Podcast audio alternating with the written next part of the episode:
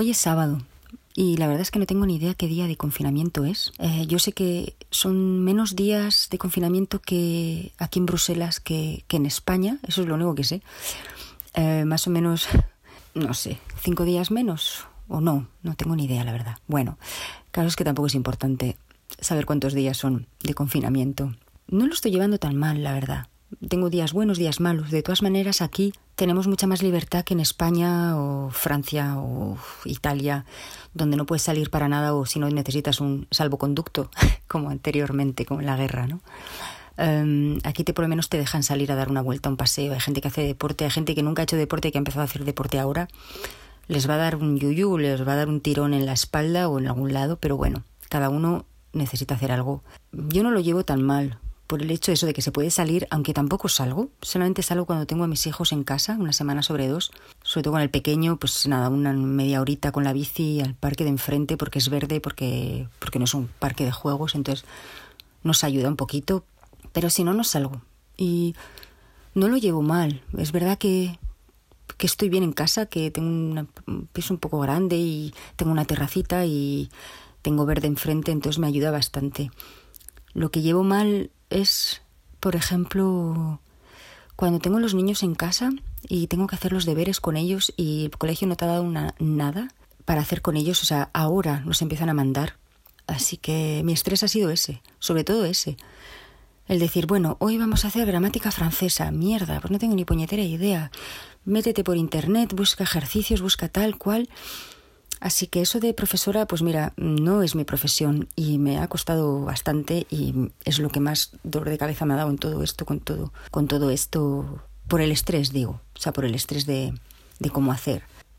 Luego, es verdad que los momentos que estaba con los niños, sobre todo con el pequeño, porque el mayor hace tres semanas que no lo veo, no quería venirse porque no quería cogerse un metro, eh, no se atrevía a andar y él, su papá vive a 50 minutos andando y no quería venirse andando, le daba miedo. Así que al, mayor hace tres semanas que no lo veo, pero bueno, mañana vuelve a casa. Le he dicho, ¿te vienes o te pillo un taxi o te vienes como te vienes porque quiero ver? El pequeño es diferente, su padre vive a 20 minutos y podemos ir andando o le voy a buscar o viene para aquí. Pero bueno, el hecho eso de que, de estando con ellos, sobre todo con el pequeño que he pasado la semana pasada, tuvimos momentos tan bellos de hablar, de tener el tiempo de hablar, de tener el tiempo de comunicarnos, que no sea el levántate, ponte esto, ponte lo otro, vamos al cole, vamos para allá, vienes a casa, haces la cena, o los deberes, haces la cena, ta, ta, ta. Sí, también hay horarios porque intento mantenerlos para mí, para ellos, pero era el tiempo de hablar, de sentarnos, de tener charlas que hacía un montón que no teníamos porque no teníamos el espacio, yo no tenía el, tiempo para hacerlo. Así que esto me llevo del confinamiento, el hecho de, de tener el tiempo, el tiempo de hacer cosas, intentar no agobiarme de las cosas que no puedo hacer, como son unos puñeteros papeles burocráticos que tengo que hacerlos y no puedo hacerlo porque está todo cerrado. Pero me digo, bueno, ya, relájate, relájate, porque está todo bloqueado. ¿Qué vas a hacer con estresar? Ya hay estrés, estamos todos estresados de momento. Entonces con me hace bien, me, ha hecho, me hace bien el, el, intentar relajarme. El sí, tener un tipo de horario para no caer en algo, en un caos. Em, eso me ayuda, me ayuda bastante, pero ser un poquito más relajada. Cantar, estoy cantando, estoy tomando clases de italiano que siempre lo he querido hacer y siempre he empezado y lo dejaba. Bueno, me mantiene ocupada. El primer ensayo de una obra de teatro por videoconferencia, eso es genial. Es la primera vez que hago eso, creo que, que todos, que cualquiera que está en el arte, pues mm, por vídeo es un poquito difícil, ¿no? Y hablando de arte, pues eh, tan decepcionada de, decepcionada de las pocas ayudas que hay para la gente que, que no, no tiene para comer. Todos los artistas que no tienen para comer. Yo por lo menos tengo una suerte, la suerte, eh, como muchos amigos artistas, aquí en Bélgica tenemos el paro eh, de artistas, ¿no? El estatuto de artista, aunque realmente no es un estatuto, pero bueno, tengo la ayuda, eh, no estoy trabajando y tengo esa ayuda del gobierno, pero hay amigos artistas que les han anulado todo, porque nos han anulado espectáculos, rodajes, castings, y estos amigos no tienen nada. Y no amigos también.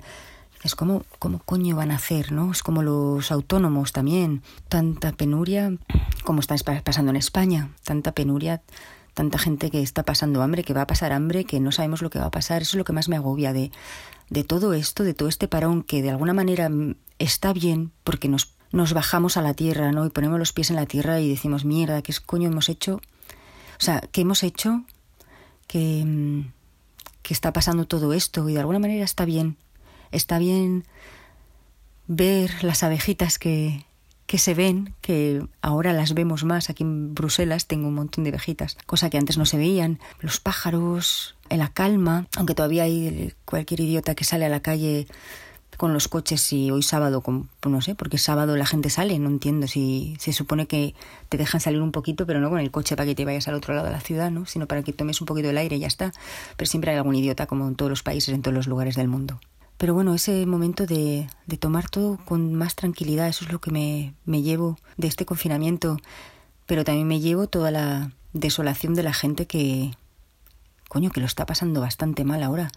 ¿Por qué no eso? Porque no tiene para comer, para pagar el, el alquiler o el crédito o todo lo demás, ¿no? Todas las cosas básicas que no van a tener después porque no sabemos hasta cuándo va esto. Eso es lo que más me agobia, me agobia para mí misma también, aunque tenga esta ayuda, ¿no? De decir, bueno, un poco justito vamos a estar viviendo, pero bueno, toda la gente que está encerrada también me agobia, la gente que está encerrada, todas las mujeres, sobre todo mujeres, porque también hay hombres, lo sé, pero sobre todo mujeres que reciben malos tratos.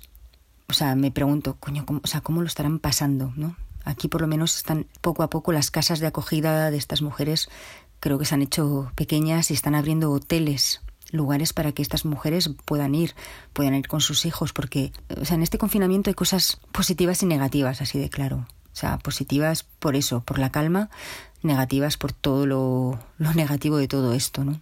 Pero la gente que vive en un apartamento de 5 metros cuadrados, para decirlo así, como mucha gente, sí, en España, aquí también, en Bruselas, eh, en las grandes capitales, que es todo tan caro, en, en París, París, o sea, que no ven ni la luz del día, ¿no? Eh, que tienen una ventanita. Ahí sí que la gente lo tiene que estar pasando mal, ¿no? De, agobios.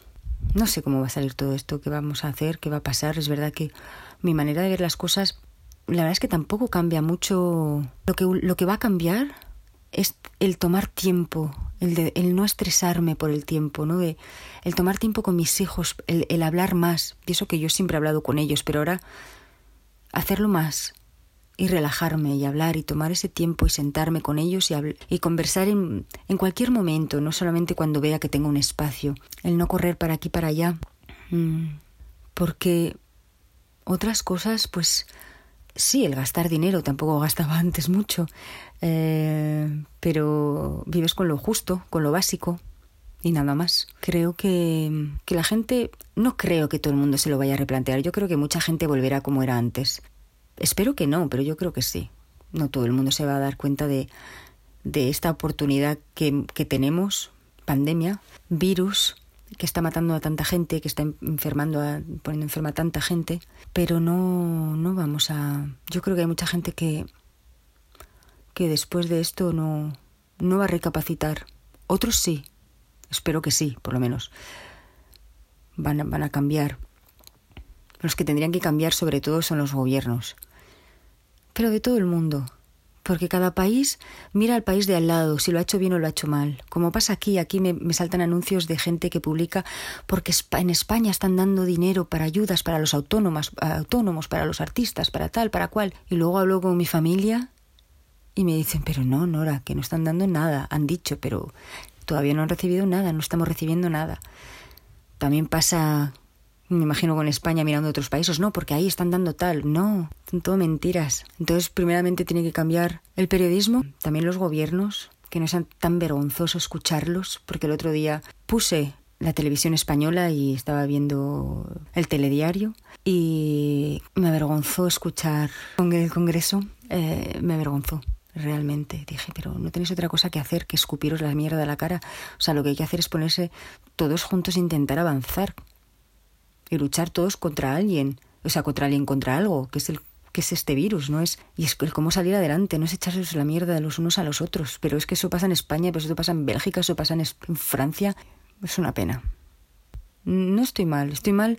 O sea, a veces sí, no, no voy a mentir. Sí, a veces me entra el estrés o me entra la, la el agobio, ¿no? De, de enfermarme yo y qué pasa con mis hijos o de que se enfermen mis hijos o que y no poder soportarlo, o sea, soportarlo de que les pase algo grave o mi familia que está lejos y que no me dejan viajar hasta España porque cierran las, están cerradas las fronteras. Entonces eso es lo que me agobia, es, ese es el agobio que tengo, ¿no?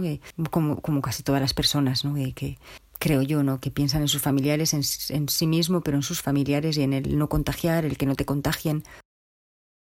Claro que me dan agobios, esos son mis, mis grandes agobios. Intento no pensar, no pongo las noticias, lo pongo lo básico, lo, lo, lo mínimo, no lo básico, perdón, lo mínimo. Lo mínimo para ver si han cambiado las leyes aquí en Bélgica, si se puede salir o si ya no podemos salir, cuándo empieza el colegio, eh, si todavía no saben nada. Y ya, y no escucho nada más. No quiero ver nada más porque me entra un agobio, un estrés y digo, me voy a morir de agobio y de estrés que antes que, que de pillarme el coronavirus y ponerme mala por eso. Espero que la gente vaya a ver películas en su casa porque a otro lugar no se puede ir, que escuchen música, que intenten ver eso, películas, eh, obras de teatro, eh, museos, todo es online, o sea, se puede hacer ahora porque creo que la cultura y el arte ayuda bastante a, a salir de todo esto y aunque los gobiernos digan que el arte no sirve para nada, la gente que está haciendo ahora está viendo películas, así que está ayudando a bastante gente a salir de, sus agobios y sí, de, los agobios de este confinamiento. Así que creo que los gobiernos están bastante equivocados porque sí, el arte es necesaria.